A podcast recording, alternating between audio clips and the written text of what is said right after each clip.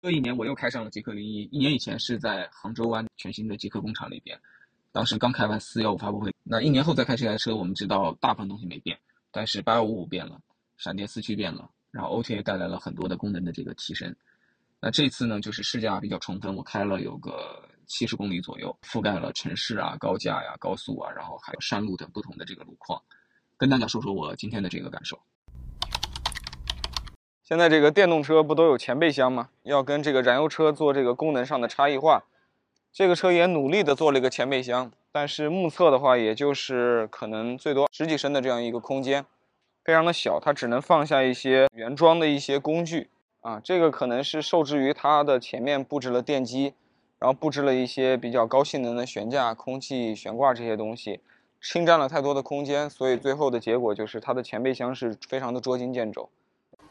然后这里的话，由于它是一个修旅车，所以它这个列装车上面的高度纵向高度不会太高，这个大掀背这都制约了这里的空间表现。如果是 SUV 这条线应该是拉到这里的，上面空间会更。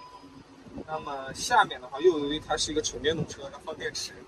啊，所以的话，其实底底下的这个起步的高度还是比较高的。两边一加工的话呢，这个行李箱它是面积比较大，但其实纵向的空间能力是有限的。中规中矩的这样一个后备箱的使用性质。车机速度是比以前要明显的快，但是在功能上呢，我会觉得跟很多的中国品牌一样，功能做的太多了。特斯拉和中国车企的车机通常是两种风格。特斯拉的风格就是你最需要的几个功能，它会给到你。国产公司特别喜欢给最丰富的功能，然后当我作为一个新用户要使用导航的时候，经常找不到导航在哪里。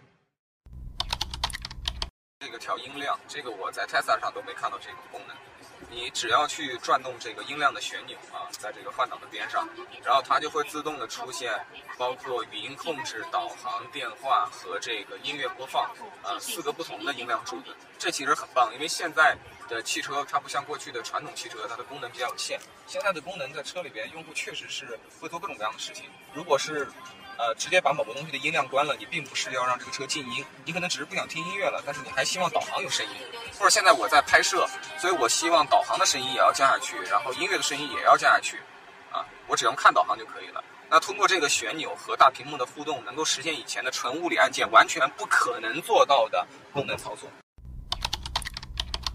这个仪表我为什么觉得它好呢？因为有很多车的仪表呢，嗯，它会像传统的那个时代，它在这里屏幕搞得很大。搞得很豪华，啊，搞得很阔气，但这个做法其实很蠢，因为因为你正常用户在开车的时候，你的姿态是这样子的，然后你的视线过来的话，有一个巨大的障碍物，就是这个方向盘，你这里搞得很大没有用，你看的时候你还得要调整你自己的这个脖子的高度和你自的自己的姿态，你才能去看清楚这些信息。所以其实他把它做的呃一个比较窄，它不是为了美学，这是美学和功能的一个一个兼顾。那你像大众 ID，它做的也很实用，它大概是一个这么大的一个一个仪表在这里，但它会有个问题，就你把你自己做的真的那么小的时候，你会显得很廉价嘛？我觉得极客这点做的比较聪明，它的产品经理，他在这里做了一个折线，做了一个独特的造型，所以呃，用户看了觉得，哎，这个车不错，仪表很别致，比较精致，然后呃比较细长，然后又做了个折线，他会觉得有美感啊。但其实他开起来的时候，他会感受到，它不仅是为了美感，它是为了功能。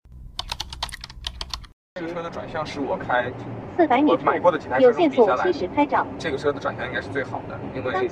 像那个大众的 ID 系列，它是转半径非常的有优势，它有很小的转半径，是你在过弯的时候你是需要这个猛抡这个方向盘的。然后特斯拉是特别的灵敏，打满了就一圈，所以你不需要去很猛的去用力。但是呢，它不会像极客这种感觉，极客它是可变的转向臂。所以你会觉得在慢速，所有车道均可通行，需要转很多，前方红绿灯路口直行，很轻松的那个去到你的方向。然后像极星最大的问题就是沃尔沃全系的几乎一个通病，就转弯半径过大，所以极星在弯道的时候经常是不够灵活的。现在一些新款的特别优秀的电动车，真的能够做到在尺寸上和运动的操控性能上、空间实用性上都不妥协。我觉得这其实也反过来证明了电动车就是比燃油车更好的一个新物种。很多人到现在还拒绝相信这一点。多去开一台最新的一些好的电动车，你就会感受到这一点。油车真的很能做到，尤其是说给定一个特定的成本区间，真的做不到。就比如说极氪零一，其实你在三十多万的价位，你过去中国的这么多本土品牌就没有办法做出一个燃油版的极氪零零一啊，这种车型我们在中国汽车历史上没有见过。啊，我现在三个轮子都上了滑轮组，然后我现在整个车是姿态往左前方倾斜的，因为只有左前方轮子是着地的，另外三个轮子在滑轮组上。然后我现在往前开，然后我还是这个给百分之十的电门，百分之二十的电门，百分之二十五的电门，这个车在颤抖，在打滑，百分之三十的电门，百分之四十的电门，百分之五十的电门，就这么就出来了，无意之间。聊了极客零一的试驾体验，跟大家也说一些，呃，产品角度的思考。因为我以前也是做产品经理，所以我会比较关心的是这个车。我不仅要知道它现在开起来是这个感受，我还想知道为什么它开起来是这个感受。那这个背后也是因为，呃，这次试驾之后呢，其实有机会找到他们的营销和研发的管理层做了一些交流啊。其实最开始我就问他们一个问题：为什么零一这车可以这么大？由于这个并购了沃尔沃的关系，由于领克去了欧洲。其实很显然，我们知道极客或早或晚都会去欧洲的。我得到的很直接的来自研发的回复就是，其实最开始他们想做五米长，差不多两米宽，其实欧洲是非常反对的，因为在欧洲市场其实尺寸比中国整体来讲会小一圈。中国最畅销的车是紧凑级的这个三厢车，啊，速腾啊，轩逸。他们不仅是把三厢车那个屁股给你干掉了，三厢变两厢，而且级别要在下一个级别，会去到小型车，也就是 Polo 和标致208这个级别，这才是欧洲最畅销的产品。所以对欧洲来讲，极氪零一实在是太大太大了啊，大的有点夸张。但是呢，极氪的总部团队还是顶住了这种欧洲作为一个区域市场的反对，还是坚决的鼓起勇气做了这样一个比较极限的产品。那这背后又是另一种心态了，就是前几年，如果你是李书福，你是吉利集团，你是极氪的高层。可能你当时会思考的一个问题就是，你看特斯拉电动车来势汹汹，魏小李也不遑多让，然后比亚迪也是早早布局。其实吉利在电动车上，大家会不会觉得有点太沉默？那极客其实是在这样一个历史的转折点，肩负着吉利集团在电动车上证明自己这样一个历史使命啊走出来的啊，所以当时可能就内部还比较有憋大招的心态，在这个时候就会想要。我尺寸一定要做上去，那我性能一定要管够，然后我的配置一定要给足，然后我的营销会非常有诚意，模式也要用很多新的模式。所以实际上你看国内这么多的大车企做新品牌，要论改革的彻底化，要论产品策略的激进程度，极客我认为确实是可能首屈一指啊。呃，这个是很客观的我的一个感觉。那另一个小细节就是，我也问了，哎，为什么你是一个全新平台的电动车，你前备箱这么小呢？这个前备箱就十几升的空间嘛。那这个研发总监也没有回避，他会告诉我说，其实这个东西真的不是做不到，就是一个取舍啊。Model 3和 Model Y 你会感觉到它前面行李箱很大。那特斯拉做这种车的时候呢，它真的只需要考虑到 Model 3够用就行了，Model Y 就在 Model 3的基础上稍微拉高一点啊，就着 Model 3来。所以它本质上是一个非平台化的单一产品。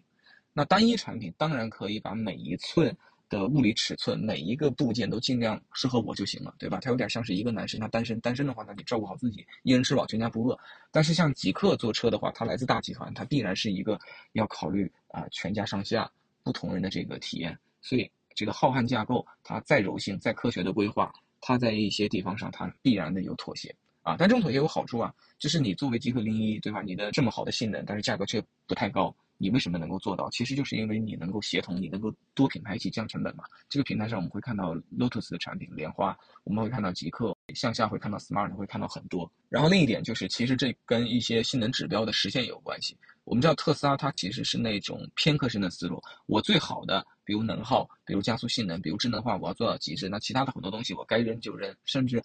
低于六十分他也能接受。但极客不是这个思路，极客的思路还是更典型的中国的那种三好学生。啊，就是一个是美国的好学生，一个是中国的好学生。中国的好学生的思路就是，我得在每个功课都八十分以上的情况下，甚至九十分以上情况下去追求某一两个功课，尽量做到九十五分。我觉得这是不同的社会国情和不同的这个产品规划思路导致的这个结果。所以在极客这个车上，它要把悬挂的这个水平做上去，它要把舒适性保证，然后运动性要很好，操控性还要 OK，加速还要很好，然后智能化的东西不能丢，续航不能差，对吧？然后空间还要足够大，到最后呢？这些东西都做到位的情况下，不好意思，那前备箱的行空间就得牺牲，这个东西绝对不是做不到的问题。